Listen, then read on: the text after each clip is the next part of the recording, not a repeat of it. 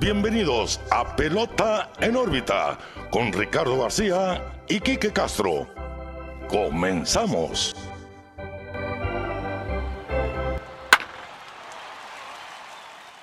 ¡Qué juegazo!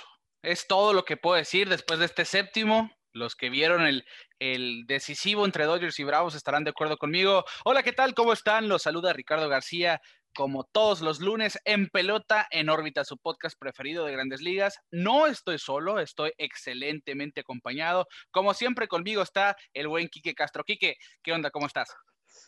Wow.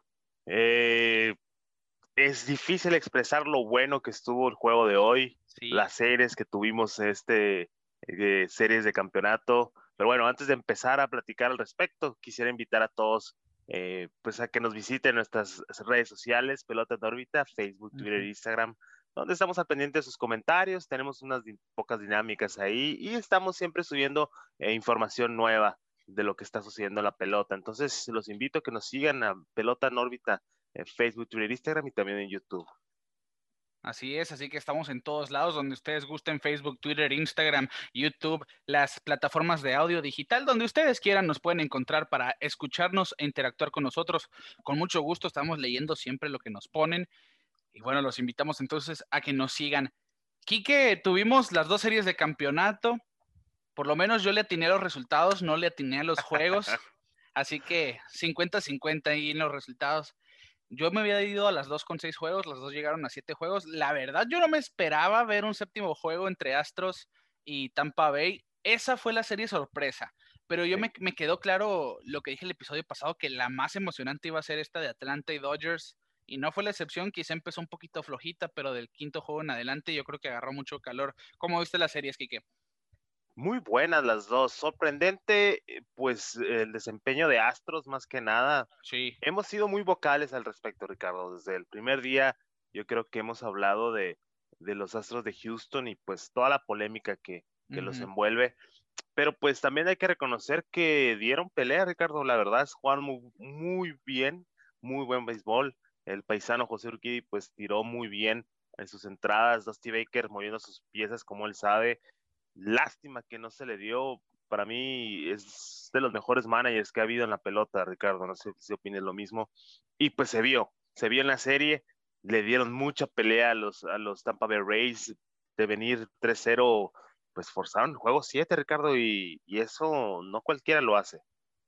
Sí, estoy totalmente de acuerdo porque Mira, un equipo que llegó a la postemporada con récord perdedor. Desde ahí nosotros ya habíamos comentado que los Astros pintaban para irse en la primera ronda, pero barrieron a los Minnesota Twins. Después avanzan a la final de, la Liga Americana contra Tampa Bay y empezaron perdiendo la serie 3-0. Uno decía, bueno, ya tienen el pie en el cuello, se van mañana. Y todos los días decíamos lo mismo, se van mañana, se van mañana y se van mañana y nomás no se iban. Y forzaron el séptimo juego que por cierto se convirtieron en el primer equipo desde los Medias Rojas de Boston del 2004, que después de ir perdiendo una serie tres juegos a cero, forzaron el séptimo, pero dejan solos a los Medias Rojas como el único equipo que logró remontar ese déficit eh, Tampa Bay salió victorioso en ese séptimo juego que estuvo muy bueno también, yo creo, el resultado ese de 4 a 2, a Rosarena con el home run, su Nino otra vez bateando, Randy Rosarena ha estado, ha sido lo más cercano a increíble, ¿no? En esta postemporada, desde que llegó a Tampa Bay, y a final de cuentas, mira, que Tampa Bay fue el mejor equipo de la Liga Americana, es el mejor equipo de la Liga Americana, y no por nada se llevó el banderín, están en la Serie Mundial y estoy totalmente de acuerdo contigo, esa serie fue un duelo de managers. Los dos tuvieron sus jugadas polémicas, controversiales, por ejemplo, Kevin Cash sacando en el sexto juego a Blake Snell con pocos lanzamientos en la sexta, si no me equivoco, después a Morton cuando solamente había permitido un hit en la sexta entrada del séptimo juego, le salieron las cosas aunque pareciera que estaba sobremanejando el encuentro y vimos por el otro lado un Dusty Baker que mandó toques de bola, vimos un Dusty Baker que no se dejó caer, que siempre estuvo del lado de sus muchachos, a pesar de que los Astros de Houston no han dejado de estar eh, atacados, ¿no? Por la opinión pública, por los fanáticos, y aún así, mira, mucha gente no le cae bien Carlos Correa por quizá lo vocal que es y lo intenso que llega a ser después de cada juego, pero aquí demostró que es un líder y es de los mejores bateadores que hemos visto en postemporada. También Carlos Correa ya empató a David Ortiz como el bateador con más hits para dejar en el terreno al otro equipo en postemporada con tres. en ese cuadrangular que forzó el séptimo juego, creo yo que fue algo, fue un clásico, realmente se, se convirtió en un clásico y pasó para la historia, Kiki. Claro, sí, porque quieras o no, callaron las bocas, incluyendo la mía, yo creo que eh, yo he sido muy vocal, ¿no? Aquí contigo al respecto de mi opinión de los uh, Astros de Houston, pero demostraron en el campo que por algo ellos decían que eran buenos. Eh, Carlos Correa, pues yo creo que fue el más vocal al respecto, diciendo que, que ellos son buenos con o sin trampa. Entonces, estuvieron a nada de llegar a la Serie Mundial. Bueno, que no llegaron porque la verdad Tampa Bay se me hace el mejor equipo, ¿no? Entre esos dos, como decíamos, eh, sí, Astros estuvo en postemporada, pero con un, con un récord negativo. elimina Twins, un un equipo pues que viene con racha negativa por esta temporada, eliminan a los ah, Atléticos de Oakland, esa sí. que sí, esa sí dolió porque Oakland pues siempre ha estado en segundo lugar atrás de ellos, este se veía como su año para llegar lejos, se quedaron cortos y pues bueno, Tampa Bay resultó ganador porque simplemente es el mejor equipo y se vio desde el principio, pero aún así se aplaude, ¿no? El, la manera en que se enfrentó Astros de Houston a los Tampa Bay Rays decías, Kiki, que Dusty Baker pues es la gran razón y de hecho lo hemos comentado a lo largo de esta temporada de que los Astros les haya ido bien.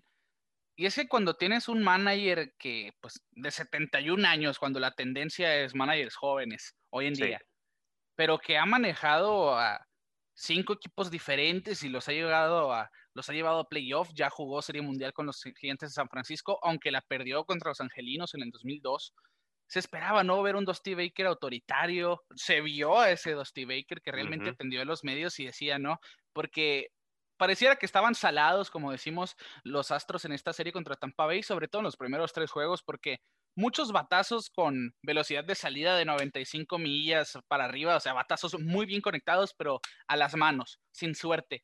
Y decía Dusty Baker, yo no quiero ver velocidad de salida, yo quiero ver velocidad en los hits, que a final de cuentas, mira, fue lo que le ayudó a empatar la serie.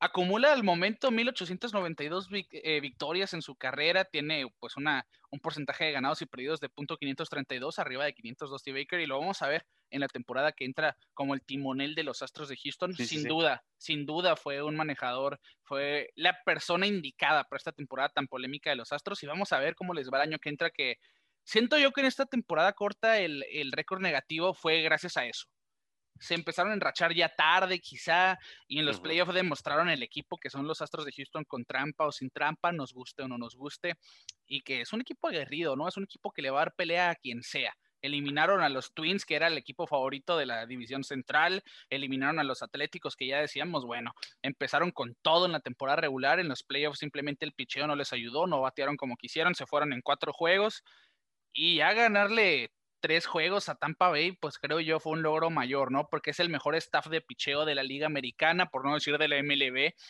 Y a fin de cuentas, mira, de aplaudirse esa labor, y yo me quedo con, yo me quedo con esa actuación sobre todo de Carlos Correa. Fue impresionante. Algo que a mí me gustó mucho fue en el juego 6, cuando inició Framber Valdés, cuando le pasó el la pelota muy cerca a Yandy Díaz, una base por bola que se le queda viendo, ¿no? Yandy Díaz, como, en serio, me vas a lanzar con la misma intención de sacar de ritmo al pitcher y baja Carlos Correa desde su posición y le dice, ey, ey, ey, tranquilo, no caigas en su juego. Y al final de cuentas, ahí vimos el líder que es Correa sobre, sobre el terreno de juego.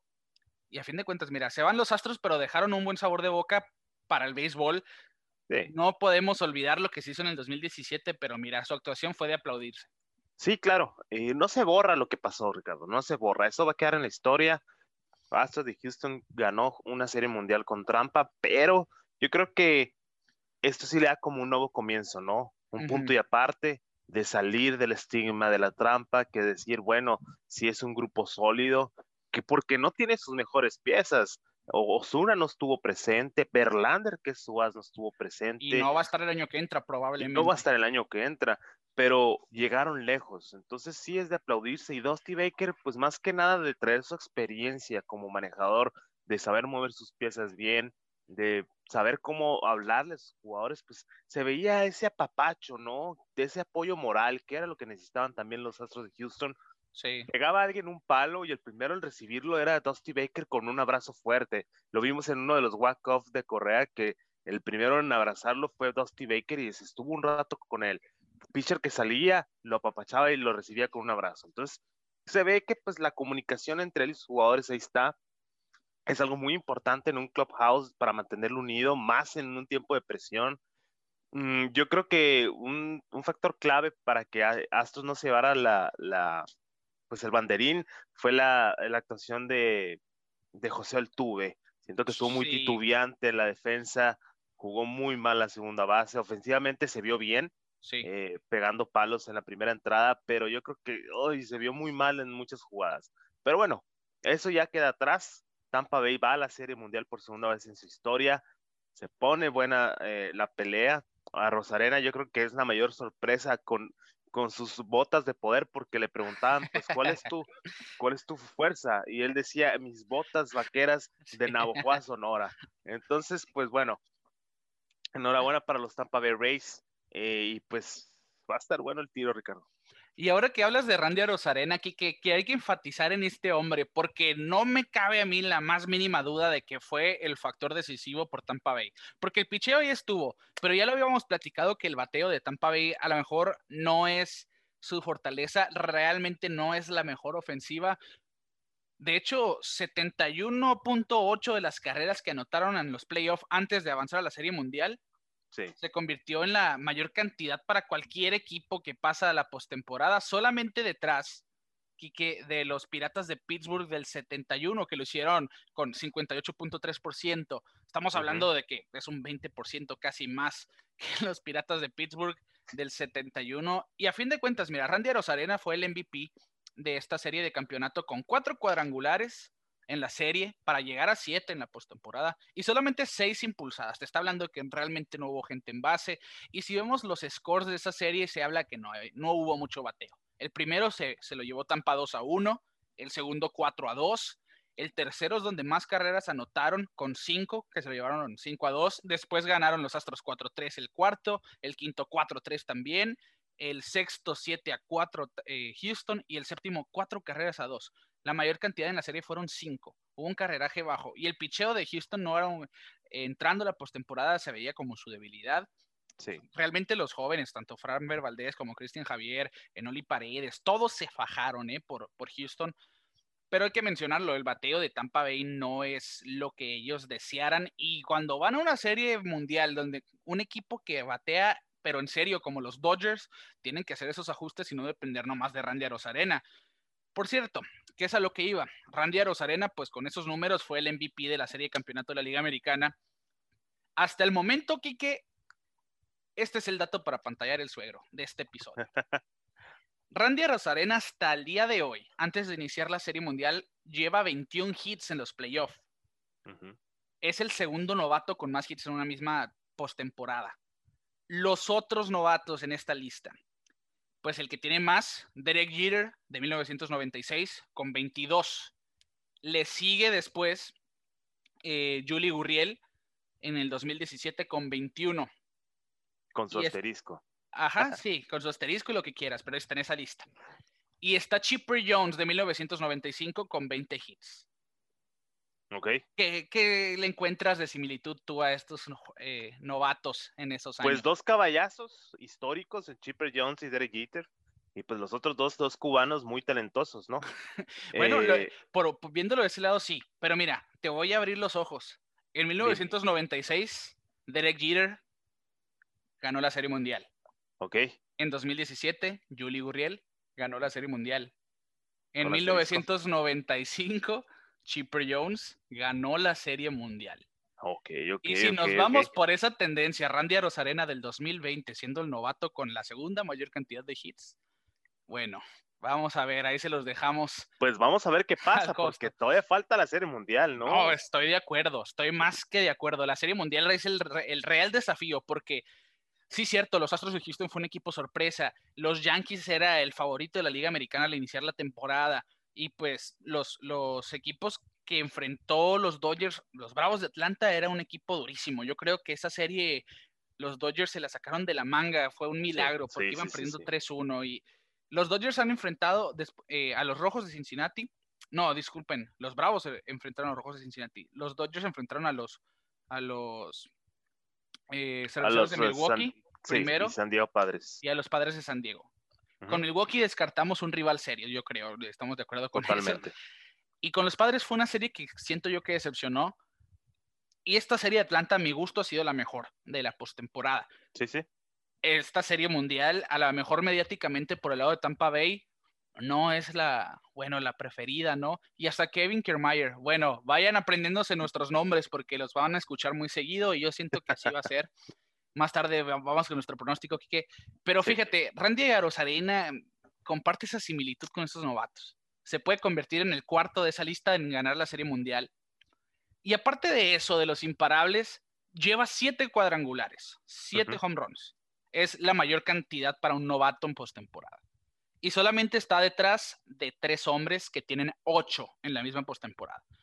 Barry Bonds, vaya, Barry Bonds. Carlos Beltrán, un caballazo de los playoffs con los Astros, con los Royals.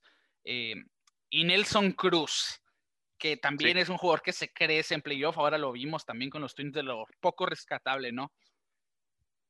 Y es su primera temporada, ¿no? Y ya está rompiendo estos esquemas, está diciendo, miren, de Cuba para el mundo, y siento yo que puede ser ese factor decisivo en la Serie Mundial contra Dodgers. Dave Roberts lo va a tener que tratar con pincitas a la hora de lanzarle.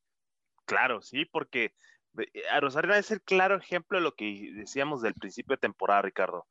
Que esa temporada se prestaba a este tipo de historias de jóvenes que iban a llegar a la liga, que iban a, hacer todo lo posible por quedarse. Y a Rosarena vino, se ganó su puesto y destruyó el playoff. Eh, sin él, yo creo que Tapa Bay no hubiera ganado eh, el, campeonato lo vimos muy, los vimos muy titubeantes, empezaron muy duros, pero se cayeron, se cayeron mucho. Pero bueno, eh, me alegra mucho que, que Rosarena esté tan, tan orgulloso, ¿no? De, de, de, de, sus logros, lo vimos muy feliz, celebrando con sus botas bien puestas. Eh, un jugador, pues que bueno, se ha paseado por las ligas, ha estado aquí en la Liga Mexicana del Pacífico, en la Liga Mexicana de Béisbol, y ahora pues ya está en el béisbol de grandes ligas y dejando su nombre en los libros de historia. Oye, Kike, y haciendo pie en eso, ¿eh? Ya con este pase a la Serie Mundial, olvídense de ver a Randy de Rosarena en, tanto en México como en Puerto Rico, Dominicana, Cuba en este, las próximas temporadas invernales. Y si la ganan esa ventana para que juegue béisbol caribeño, béisbol invernal, es así, diminuta. Sí, sí, claro, claro. Claro, más por los tiempos, ¿no? Sí, y de aplaudirse realmente esa labor del cubano, 21 hits, 7 cuadrangulares, 10 impulsadas, 382 de promedio, 400 33 de OVP, de porcentaje de envasado. Realmente el cubano de 25 años ha tenido una campaña de ensueño para cualquier pelotero. Por el otro lado, Quique, eh, los Dodgers tuvieron en la Liga Nacional, en el viejo circuito, una serie bastante emocionante, ya decíamos, a pesar de que empezaron la serie perdiendo 2 a 0, los Bravos empezaron bateando, pero bravos, como se conoce ese line-up, ¿no? Cinco carreras en el primero, el segundo juego que fue un juegazo también, 8-7 lo, se lo llevan los Bravos.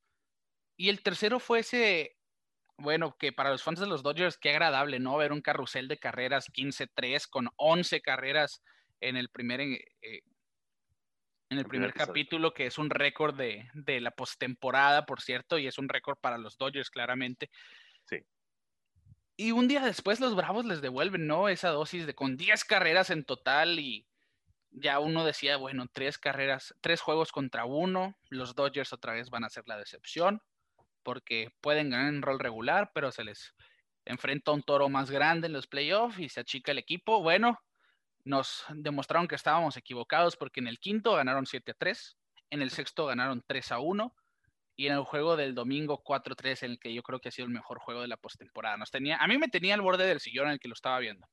Sí, sí, sí, claro. Eh, pues se vinieron de menos a más, todo lo contrario, ¿no? Yo siento que Tampa Bay eh, se fue de más a menos. Los, uh, los Dodgers, pues tinto en sangre, ¿no? Pero ganaron, ganaron el campeonato, algo que esperábamos. Yo lo veía con, con barrida, Ricardo, pero pues algo les pasó a los Dodgers, que se apagó el, el bateo un poco en el momento indicado, porque el carreraje está, ¿no?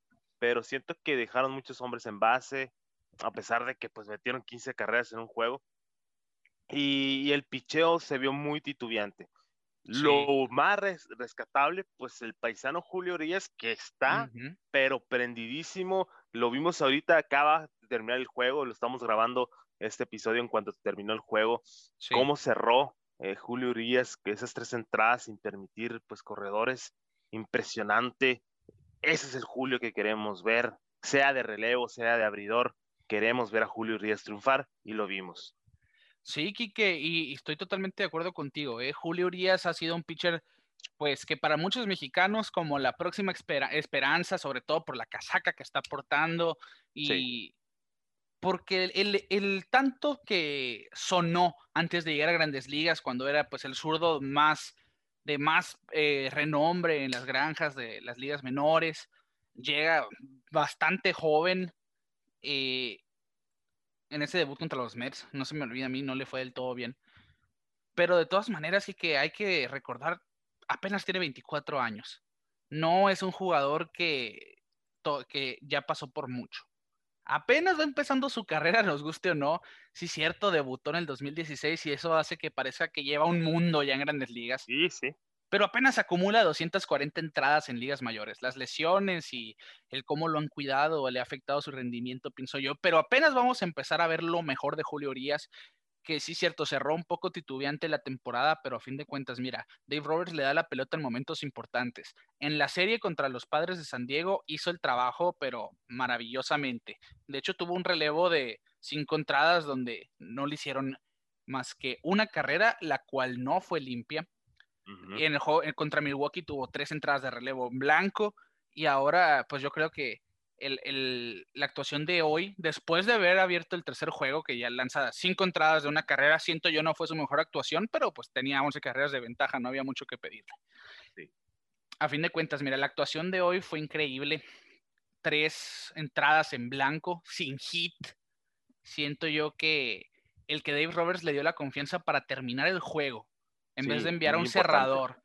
Y cuando solamente ganaban por una carrera y que Julio Urias, sereno, calmado, como si realmente fuera un veterano ya de mil batallas. Es lo que iba a decir.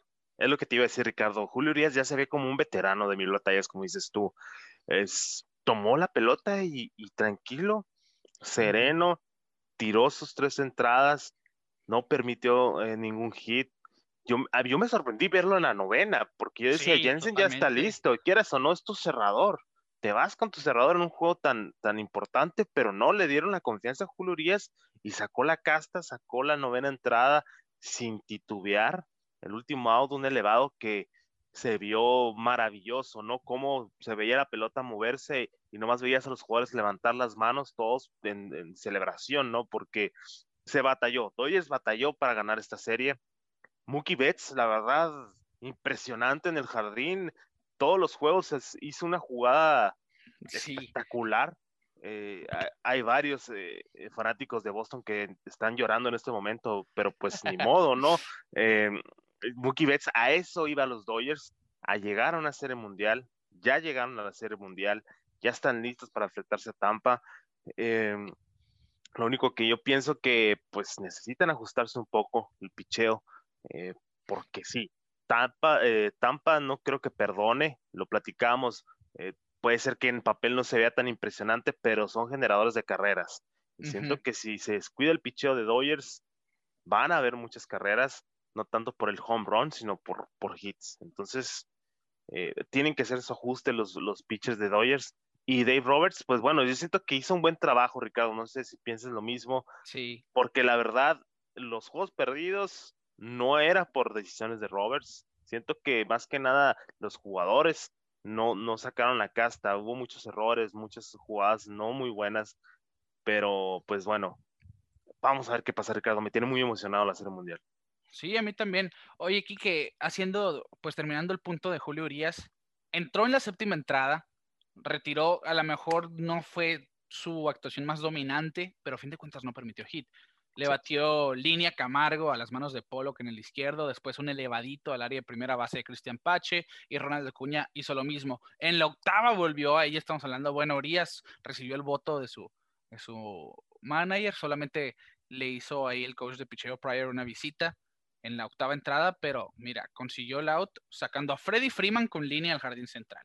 Retiró a Marcelo Zuna con línea Max Monsi y a Travis Arnold con un rodadito a primera base Max Monsi esa entrada fue la clave, porque los tres caballos de la postemporada para Atlanta los dominó rápido.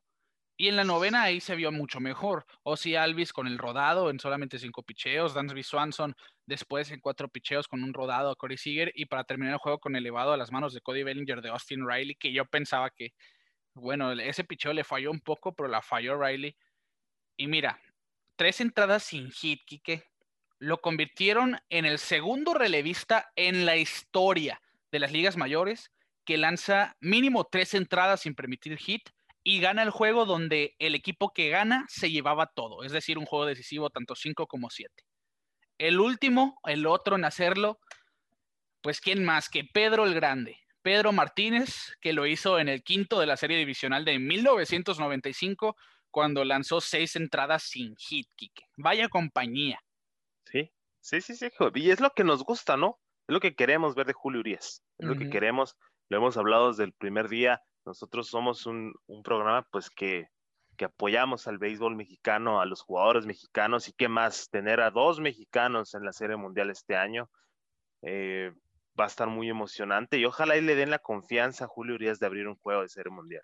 Eso te quería decir, ¿eh? porque yo siento que Dustin May no ha demostrado mucho, a lo mejor en números no se ve tan mal, 2.45 de efectividad en esta postemporada, pero lo que hizo con Atlanta no fue lo mejor le dan la pelota en este séptimo juego. Marcelo Zuna le conecta el imparable en la primera entrada y había dos bases por bola en ocho bolas. Para abrir el juego te habló pues de que Dustin May no controló la presión quizá al momento. Después Gonzolin que permite el cuadrangular al primer bateador que enfrenta, ¿no? Dansby Swanson. Y ahí te habla, ¿no? Julio Urias tres entradas contra pues la parte gruesa del line-up. Realmente enfrentó todo el line-up, no permitió un hit. Ya lo había hecho y siento yo que no hay mejor ejemplo, ¿no? De que le den la pelota al sinaloense en la Serie Mundial. Yo siento que merece abrir un juego y no venir como relevista.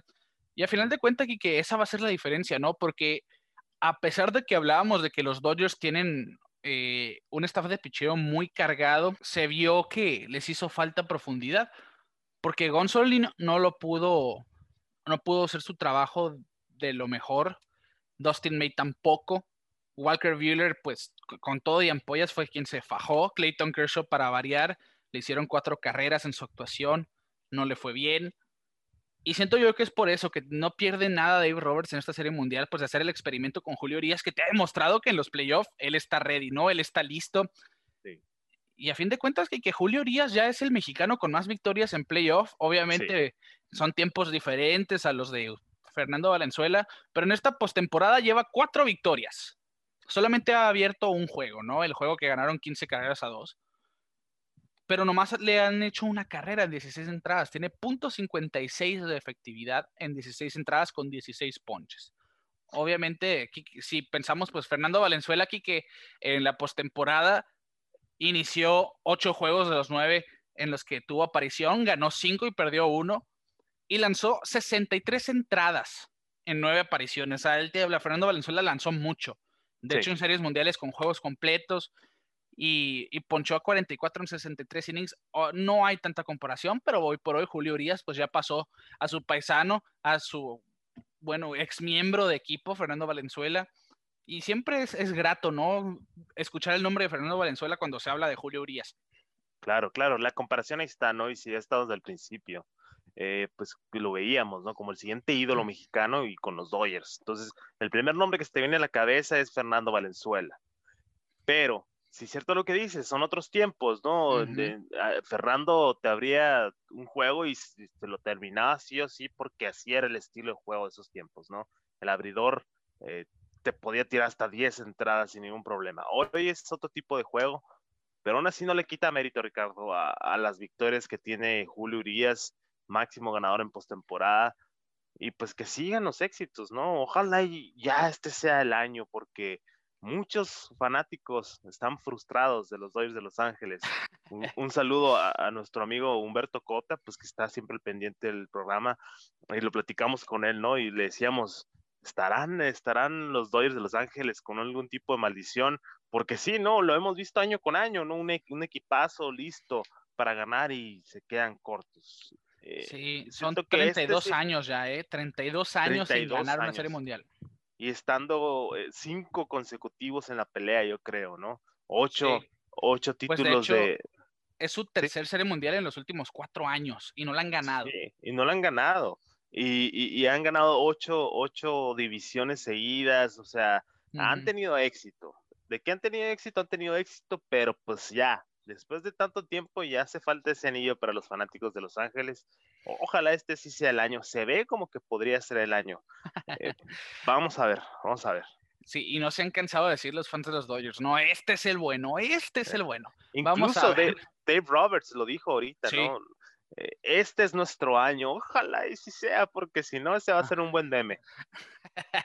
y sí, yo siento lo mismo, ¿eh? Oye, Kike, y es que la ofensiva de los Bravos de Atlanta, que es un equipo que de primero a noveno te anota carreras facilito, pues en los últimos juegos brilló por su ausencia. Solamente en los, en los últimos tres juegos, cuales perdieron, batearon 200 de promedio y anotaron siete carreras nomás. Estamos hablando que tiene a Ronald Acuña Jr. que brilló por su ausencia en esta serie y solamente batió 167. Freddy Freeman, que fue de los pocos que batearon 360, batió en la serie. Eh, Marcelo Zuna, 276. Travis Darnot, después de haber tenido una tremenda serie divisional, batió 174 en el campeonato. Ozzy Alvis batió 333, aceptable. Dansby Swanson, a pesar del cuadrangular, batió de 269. Austin Riley también, 143. Nick Markakis 250. Camargo, que entró pues, después de la lesión de, de Duval en la serie divisional, en el primer juego de esta serie, 250. Y Cristian Pache, el novato, 182. Estamos viendo un line-up de Atlanta que a la hora cero, pues no hizo las cosas que tenía que hacer. Y solamente conectaron tres hits en el último juego, sí, cierto, dos fueron cuadrangular, pero mira, con tres imparables es muy difícil ganar cuando el otro equipo pues vio los batazos clutch, sobre todo de Kike Hernández para empatarlo y después llegó el batazo grande, yo creo que del que todos vamos a hablar hasta que pase algo impresionante en la Serie Mundial, que fue el de Cody Bellinger, el cuadrangular solitario en la séptima baja, y puso pues a los Dodgers a final de cuentas al frente y en la Serie Mundial. Los Dodgers supieron salir del embrollo en el que se metieron. Eh, muchos fanáticos daban por perdida ya la serie, los veían muy mal. Pero pues la verdad se movieron bien las piezas. Dave Roberts hizo un buen trabajo con su equipo y están en la Serie Mundial, Ricardo. Quiero que ahora me digas cuál es tu predicción para esta Serie Mundial. Y yo, mira, está muy cerrada, ¿eh? Porque quiero decir que los Dodgers por la ofensiva tienen esa, esa ventaja porque en cuestiones de picheo, pues la rotación de Tampa Bay es incomparable con Blake Snell, Charlie Morton, con Tyler Glasnow. Y si Clayton Kershaw realmente fuera confiable en los playoffs, no la pensara tanto pero esa ha sido pues la diferencia aquí. Walker Bueller, vamos a ver cómo lo tratan estas ampollas en la Serie Mundial. ¿Y quién es el segundo abridor fijo, no? Por los Dodgers, porque como te digo, Clayton Kershaw muy seguramente sea el segundo abridor, pero qué tan confiable va a ser, esa es la cuestión. Debe ir Julio Urias. Y yo siento que sí se lo llevan los Dodgers en siete, en siete juegos. Corey Seager, Kike, y a mí me ha impresionado, ¿eh? porque estuvo excelente temporada. Pero en los playoffs, miren, esta serie, el MVP de la serie campeonato de la Liga Nacional. Cinco cuadrangulares, once impulsadas, ambas son la mayor cantidad en una serie campeonato de la Liga Nacional. Y yo siento que ese Madero va a seguir siendo factor en la Serie Mundial porque se ve muy concentrado en la caja de bateo, su mentalidad no hace picheos a bolas fuera de la zona de strike, se ve que hay noción, se ve muy concentrado en su juego, realmente la defensiva también. Y pienso yo que él va a ser ese factor decisivo ahora también en la Serie Mundial. Y es que después de lo que vimos con esa defensiva de los Dodgers, Mookie Betts, después de ver, pues te digo, el, el bateo de Seager, ver los momentos clutch, tanto de Bellinger, tanto de Kike Hernández. Siento yo que hay profundidad en ese equipo, pero siempre pueden haber sorpresas, Kike. Sí, siento que en cuestión de picheo abridor, Tampa Bay tiene la ventaja, en picheo general tiene la ventaja, pero el bateo no ha sido lo suyo. No se pueden eh, recargar solamente en Arosarena, necesitan que Jim Choi se prenda de nuevo, que bate Austin Meadows, que ha brillado por su ausencia, Nate Lowe, que no ha hecho nada en la postemporada, ha sido de las decepciones en estos playoffs, a pesar, siempre empieza muy bien, ya bueno, lo poco que tiene empieza muy bien en la temporada y baja el ritmo. En la postemporada hasta ahora batea de 115 con solamente un cuadrangular y dos impulsadas. él, él tiene que despertar para que realmente Tampa Bay pueda pues aspirar a su primer campeonato. Recordamos, es la segunda vez que llegan en la historia de la franquicia la Serie Mundial, la última en el 2008 cuando la perdieron ante los Phillies de Filadelfia en solamente cinco juegos. Así que por eso, Kike, yo siento la profundidad de Dodgers en, el, en la ofensiva los hace como mi equipo favorito a ganar. Ahora sí, en este 2020. Me mantengo al día uno de este podcast. Por lo menos, mira, le atiné a la Serie Mundial. Tampa Bay contra Dodgers, iniciando la Serie Mundial. Ahí vamos de gane. Y espero mantenerme con la predicción de que Dodgers se la lleva en siete. Yo no pienso que, que sea una serie fácil. No, eso sí sería una verdadera sorpresa. Ok. Ok. Mira, yo voy a dar mi opinión pero claramente soy un poco malo en esto de las predicciones. No sé si dieron cuenta, pero todo mi bracket simplemente no funcionó. Y creo que lo único que le atinamos pues es que Tampa Bay iba a pasar a la Serie Mundial y que Dodgers también. Pero bueno, yo también pienso que Dodgers en 7. Mm, yo creo que el, factor aquí es lo que mencionas, Clayton Kershaw. Siempre va a ser el factor con los Dodgers de Los Ángeles porque lo necesitamos como lo vemos en temporada regular. La verdad es muy, para mí es muy frustrante ver a un caballo de ese calibre caerse tan feo en postemporada. Y no es algo de una o dos, ha sido toda su carrera. Entonces ya es hora de que Kershaw ya se sacuda esos, esos fantasmas que lleva cargando y, que ayude a su equipo ahora sí a ganar ese anillo que tanto desean, ¿no? Eh, Bueller, yo siento que pues te va a dar unas cuatro entradas muy buenas. Eso de lo de las ampollas sí, sí le está afectando en su picheo. Lo podíamos ver en el juego que abrió el otro día, cómo se limpiaba la sangre de las manos, pues, eh, pues se está lastimando mucho las ampollas.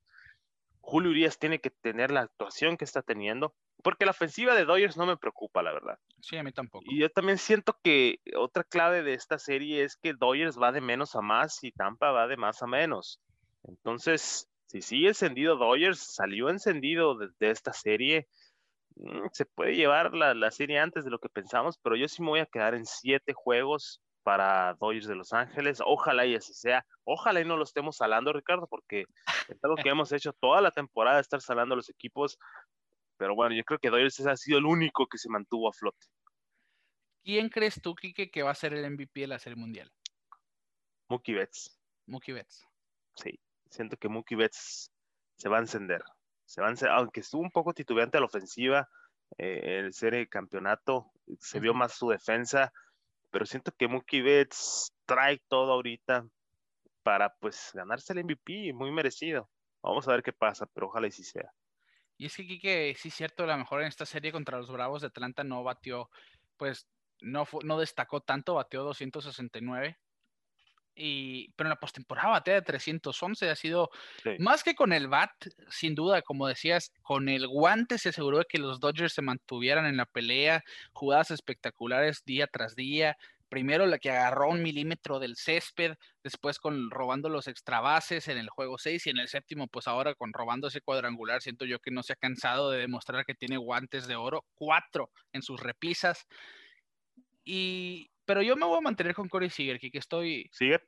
Sí, yo digo que Corey Seager, porque ha bateado durante todos los playoffs excelente desde la serie contra Milwaukee, ya lleva siete cuadrangulares en esta serie, son 15 las carreras producidas, batea arriba de 300, y de hecho Kike Corey Seager es uno de los cuatro jugadores que por primera vez en la historia de la postemporada tienen cada uno de ellos seis cuadrangulares. Primera vez en la postemporada que cuatro jugadores distintos tienen seis home runs.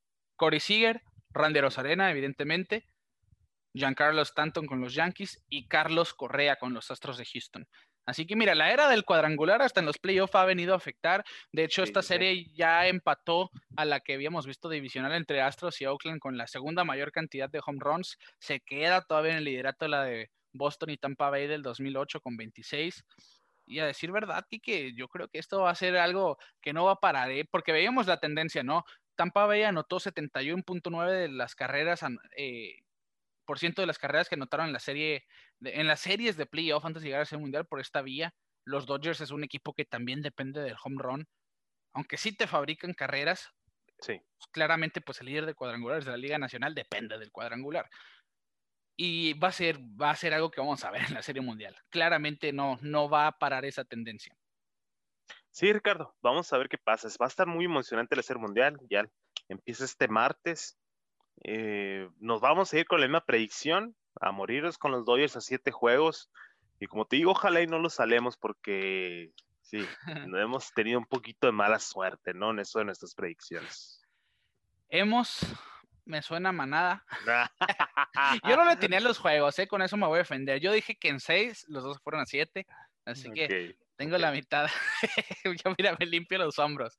Eh, pero Kike, vamos a una, para terminar, vamos a desmenuzar los lineups en los catchers de cada equipo. Mike Zunino, vamos a decir que Mike Zunino va a ser el catcher de Tampa Bay porque realmente Pérez no dio tanta acción. Mike Zunino sobre Will Smith. A mí me gusta más Will Smith. ¿A ti, a ti qué? ¿A ti quién más? Mm, siento que Mike Zunino Zunino. Eh, no solo por la ofensiva, sino defensivamente lo, veo más sólido a Mike Zunino. A fin de cuentas tiene más experiencia Mike Zunino. Sí. Will Smith está apenas Will Smith es un novato. Sí. Que por cierto, eh, que no se me olvide. Will Smith en el juego 6 le conectó cuadrangular a Will Smith, al pitcher de los Bravos de Atlanta, y es la primera vez en la postemporada que dos jugadores de, con el mismo nombre se enfrentan, y obviamente es la primera vez en la postemporada que pues uno de ellos le conecta cuadrangular al rival. Así que una curiosidad ahí que de, bastante destacable, ¿no? De, esta serie, el duelo entre los Will Smiths. Eh, vámonos, entonces, el catcher ya dices tú, Sunino, yo digo Will Smith. El primera base, para ti, ¿quién es tu preferido? Tenemos pues a Jim Choi con Tampa Bay y Max Monsi con los Dodgers. Mm, Max Monsi. Es muy peligroso Max Monsi. Eh, la verdad, aunque no se ha visto mucho esta postemporada, pero es muy bueno para pegar eh, cuadrangular cuando se necesita. Los dos están muy apagados, ¿no? Choi y Monsi, lo siento un poco tibios, pero siento que Monsi es mucho más peligroso que Choi.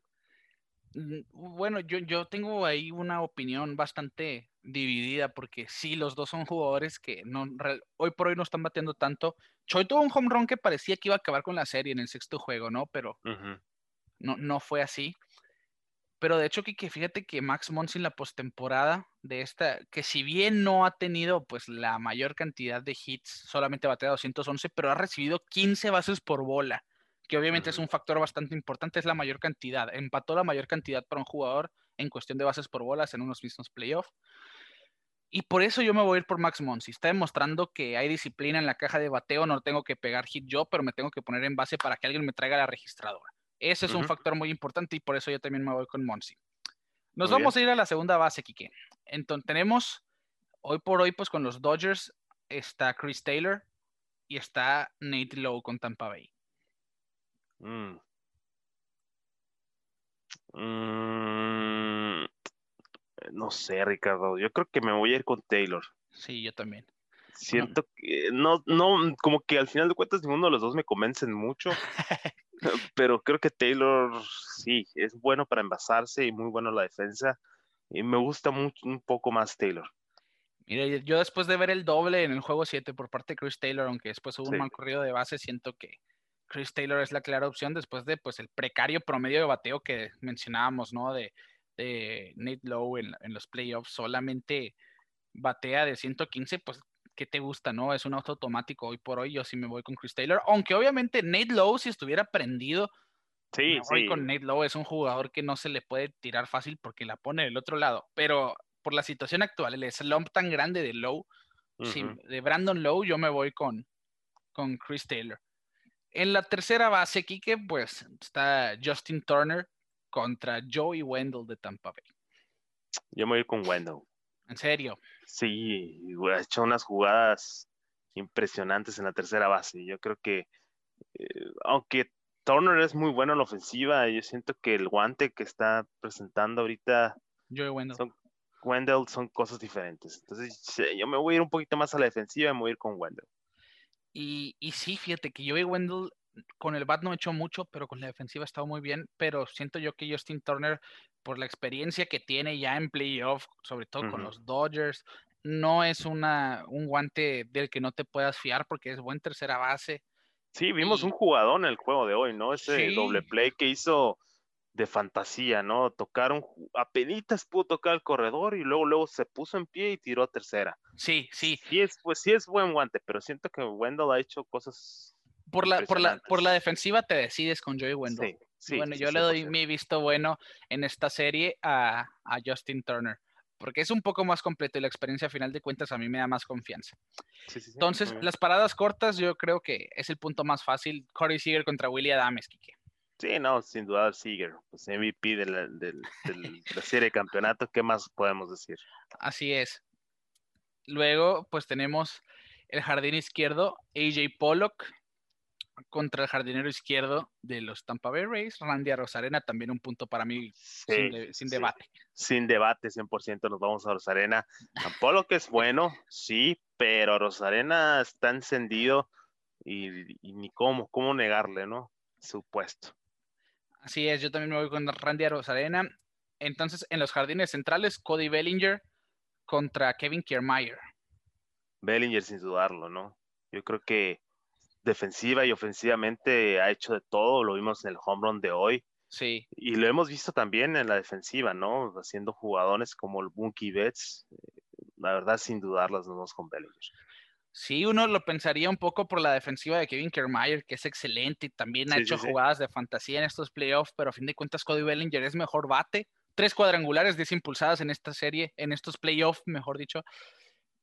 Y la defensiva también es de, es de las mejores entre jardineros centrales, así que yo también me voy por Cody Bellinger. Y en el jardín derecho, pues está Mookie Betts, mientras que los Tampa Bay Rays cuentan con Manuel Margot. Bueno, Margot es bueno, eh, le falta todavía ajustarse un poco, pero pues Mookie Betts es el número dos de las grandes ligas. Entonces, sin dudar, nos quedamos con Mookie Betts. Bueno, yo me quedo con Mookie Betts. Sí, Hablo por los dos porque siento que piensas igual que yo en este, en este punto. Y porque pues a la defensiva, guante de oro y ofensivamente, aunque no ha estado tan, tan fuerte como, como quisiéramos, siempre es un peligro Mookie Betts en el, en el primer puesto de, del lineup. Sí, yo estoy de acuerdo contigo, porque Mookie Betts sí no ha tenido la, la ofensiva más contundente en estos playoffs, pero ese guante ha valido más que su bat en esta serie, por lo menos la última serie de campeonato. Y sí, Manuel Margot, pues cinco cuadrangulares y once impulsadas. Te hablan de que ha tenido buena temporada, ha aportado a su equipo en estos playoffs, pero a fin de cuentas, Mookie Betts, como tú dices, es un jugador de- que tiene todas las herramientas y en cualquier momento te hace un desastre sobre el terreno de juego. Y por lo mismo yo me voy con Mookie Betts.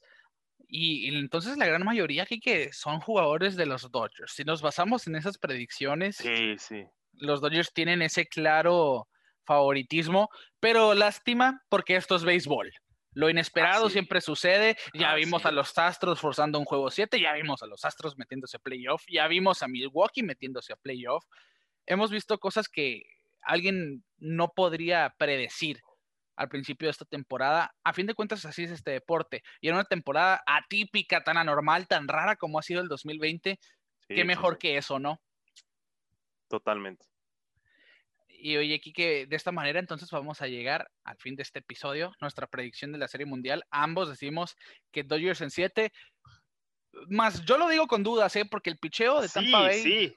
me- No lo veo que no lo veo tan contundente, ¿no? exa- no es tan claro. No es tan claro. No, no, no. Porque nosotros pensábamos que, que los Dodgers no iban a batallar a llegar a ser mundial y batallaron bastante con Sí. Bravos.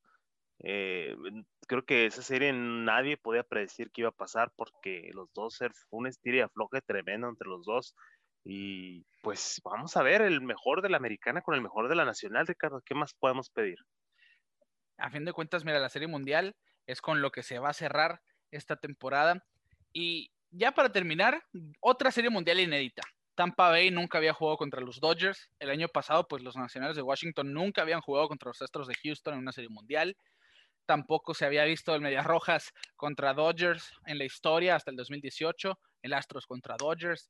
Así que ya son cuatro años y, y- y si es que no más, ¿eh? Si es que no más, porque no estoy seguro si Cleveland ya había enfrentado a los Chicago Cubs antes en la historia. Pero por lo menos con esos me voy a la segura. Cuatro años seguidos con series mundiales inéditas. Así que hay que gozarlo, Kike. Hay que Vamos a usarlo y en grande. Sí, así que ambos equipos están a solamente cuatro juegos. Yo siento, por lo menos por pelota en órbita, quien gane nos va a tener contento. Porque Tampa Bay nunca ha levantado un trofeo. pueden ser años consecutivos donde equipos que nunca han sido campeones se conviertan en campeones. Y por el otro lado, pues los Dodgers acabar con una sequía de 32 años. Así que yo, por lo menos yo, por donde sea, estoy bien servido. Totalmente, igual, igual Ricardo, pienso igual que tú. Eh, aquí es ganar, ganar, ¿no? Porque siento que estos dos equipos tienen muy buena fanaticada, más Dodgers. Sí. Y pues se va a disfrutar, ¿no? Vamos a disfrutar de esta serie mundial. Estoy muy emocionado, vamos a ver qué es lo que pasa. Así es. Bueno, a nombre de Quique Castro, un servidor Ricardo García, los invitamos a que nos sigan en redes sociales, las plataformas de streaming de audio, lunes a lunes. Ahí estamos todos, todas las semanas, Pelota en órbita. Síganos, escúchenos, interactúen con nosotros en redes sociales, que felices de la vida estamos leyéndolos. Y a nombre de mi amigo Quique, un servidor Ricardo García, les decimos, inicia la Serie Mundial del 2020 y nosotros nos vemos fuera de órbita.